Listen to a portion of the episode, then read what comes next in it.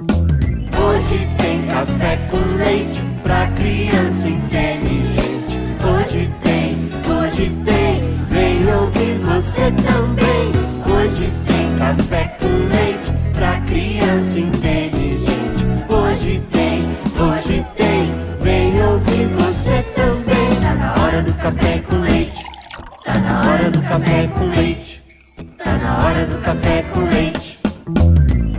Dia, boa tarde, boa noite!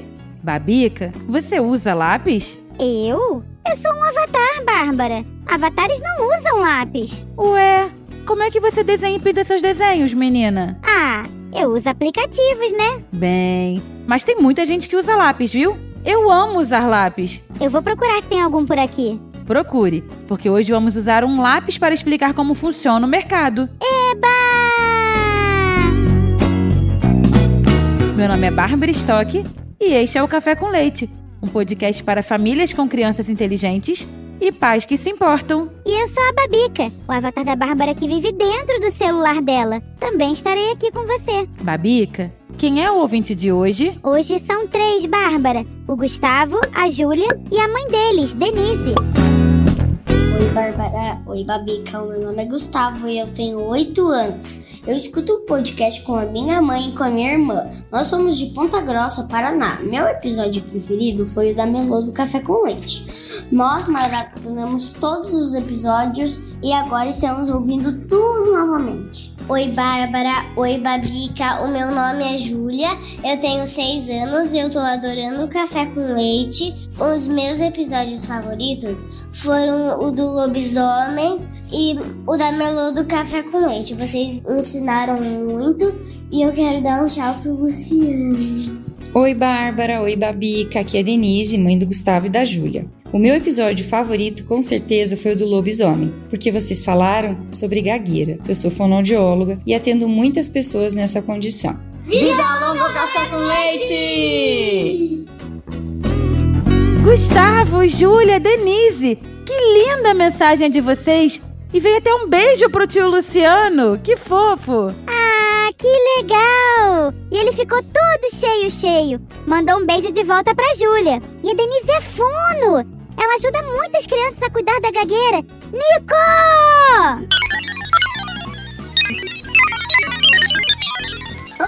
Oi? A Denise é fono, Nico. Ela cuida de gagueira em crianças. Ah, que, que, que le- legal, Denise. Será que você conhece alguma fono que trabalha com a- avatares? Denise, Gustavo e Júlia. E vocês ganharam três lindas camisetas do Café com Leite. Entre em contato conosco para combinar o envio, viu? E se você também gosta do nosso café com leite, mande uma mensagem de voz pra nós. O WhatsApp é DDD 11 91567 0602. Se a sua mensagem também for escolhida, nós vamos publicá-la aqui num próximo episódio e você ganhará uma camiseta muito legal. Babica, você já ouviu falar de Milton Friedman? Bárbara? Milton Friedman foi um economista inteligente e influente dos Estados Unidos, Babica. Ele defendia a liberdade individual e o livre mercado, acreditando que isso ajudaria o país a crescer e as pessoas a terem mais oportunidades. Suas ideias são estudadas e discutidas até hoje. Ele falou sobre o conceito do lápis. Você nunca ouviu? Não, Bárbara. Livre mercado? E um economista falando sobre lápis? Não sei não, hein? Na verdade, Babica, é muito interessante. Ele usou o exemplo do lápis para mostrar como o livre mercado funciona e como a cooperação espontânea no mercado pode ser surpreendentemente eficiente na produção de coisas simples, como um lápis, por exemplo. O que é essa cooperação espontânea? A cooperação espontânea acontece quando as pessoas, sem precisar de alguém para mandar ou controlar, Babica, decidem trabalhar juntas para que todos possam conseguir o que querem. Deixa eu ver se entendi. Quando troco meu lanche preferido com o Nico na hora do recreio, estamos cooperando espontaneamente? Isso! Entendeu direitinho. Se você quer o lanche dele e ele quer o seu, é isso mesmo. Então, vocês decidem trocar voluntariamente, sem que ninguém precise mandar ou forçar vocês a fazer isso. Entendi! Isso é que é o livre mercado? Exatamente, Babica. No livre mercado, as pessoas fazem a mesma coisa, mas em uma escala muito maior. Pessoas fazem coisas que outras pessoas querem comprar, como brinquedos, roupas ou alimentos. Elas fazem isso porque querem ganhar dinheiro com suas vendas. As pessoas compram esses produtos porque querem usá-los ou precisam deles. Certo. Ninguém precisa forçar ninguém, né? Tudo acontece porque as pessoas querem e decidem livremente participar desse jogo de trocas no mercado. É isso, exatamente. E Friedman usou o lápis para explicar como funciona. Ah, eu fiquei curiosa. Vamos lá.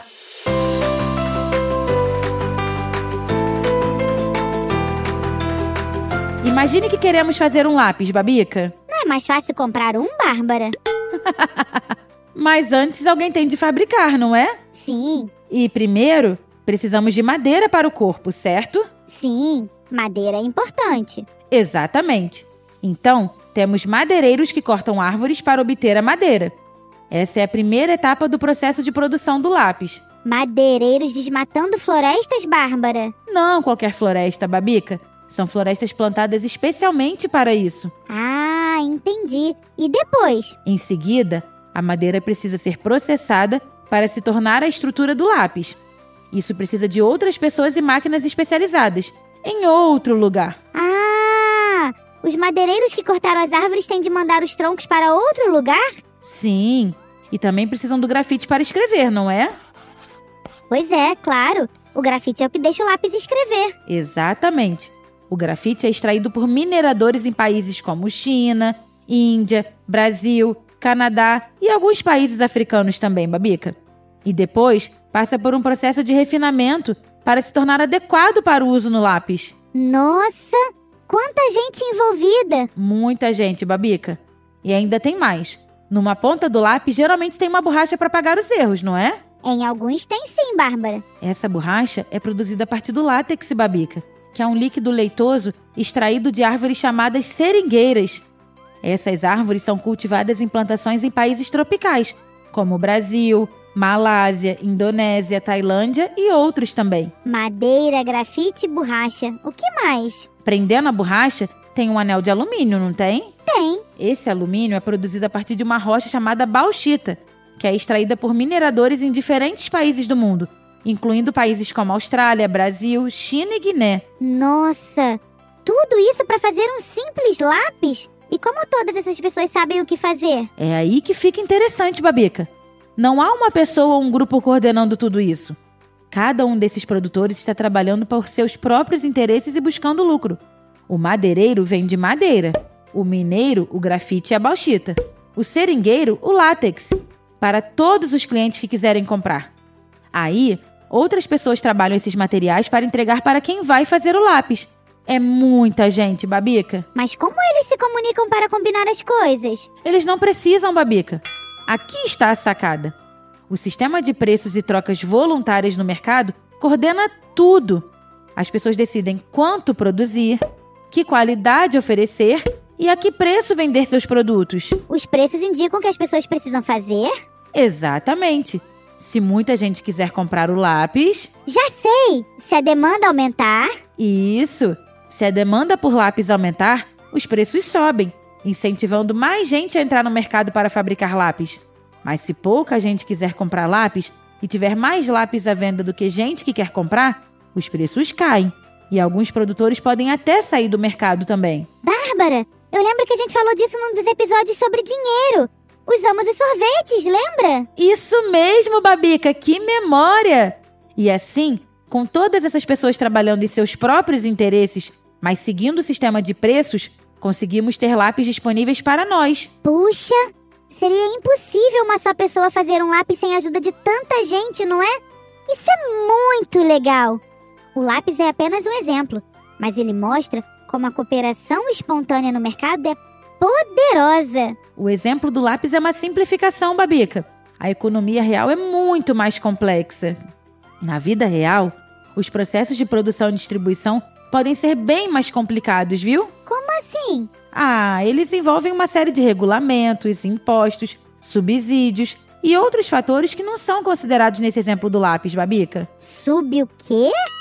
Subsídios. Às vezes, Babica, o governo quer ajudar algumas pessoas ou empresas a venderem ou produzirem coisas importantes para todos. Então, ele dá uma ajudinha extra, como um dinheiro extra ou alguma vantagem para ajudar essas pessoas ou empresas a fazerem o que é importante para o país.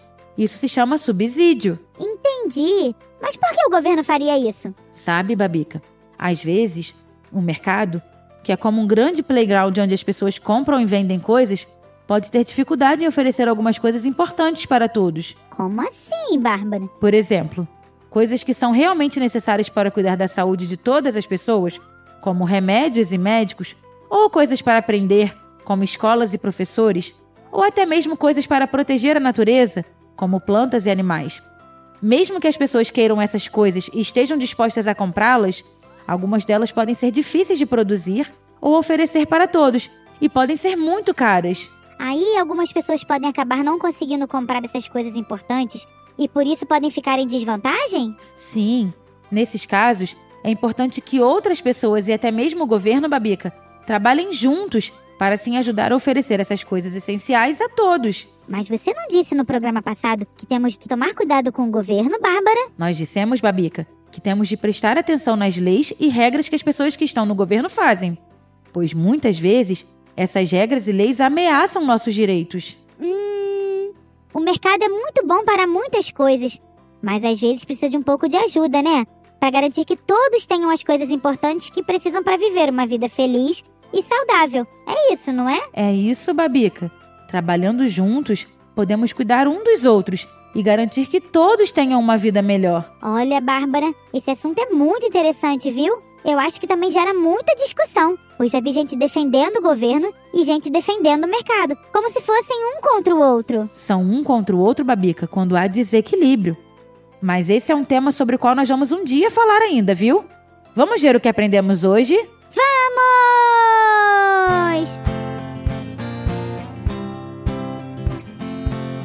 Aprendemos que todos no mercado trabalham juntos de forma espontânea, trocando coisas que querem e precisam. Quando isso acontece, muitas coisas podem ser produzidas e vendidas, e as pessoas têm mais opções para escolher. E o melhor de tudo é que ninguém precisa forçar ninguém a fazer isso. Tudo acontece porque as pessoas querem e decidem livremente participar desse jogo de trocas no mercado. Exatamente. É isso que a cooperação espontânea no mercado ajuda a fazer com que as coisas funcionem de forma eficiente e que todos possam ter o que precisam ou desejam. E essa cooperação é possível porque as pessoas têm a liberdade de escolher e tomar suas próprias decisões. Bárbara, como essa coisa de liberdade é importante, né? Como é, Babica? Olha, e no conteúdo extra exclusivo para assinantes, vamos falar de uns probleminhas do livre mercado, viu? Mas tô orgulhosa, você entendeu direitinho. Tudo é uma questão de termos a liberdade de escolher o que julgamos que é melhor para nós e para os outros. Ah, eu sei o que é melhor para mim. O que, Babica?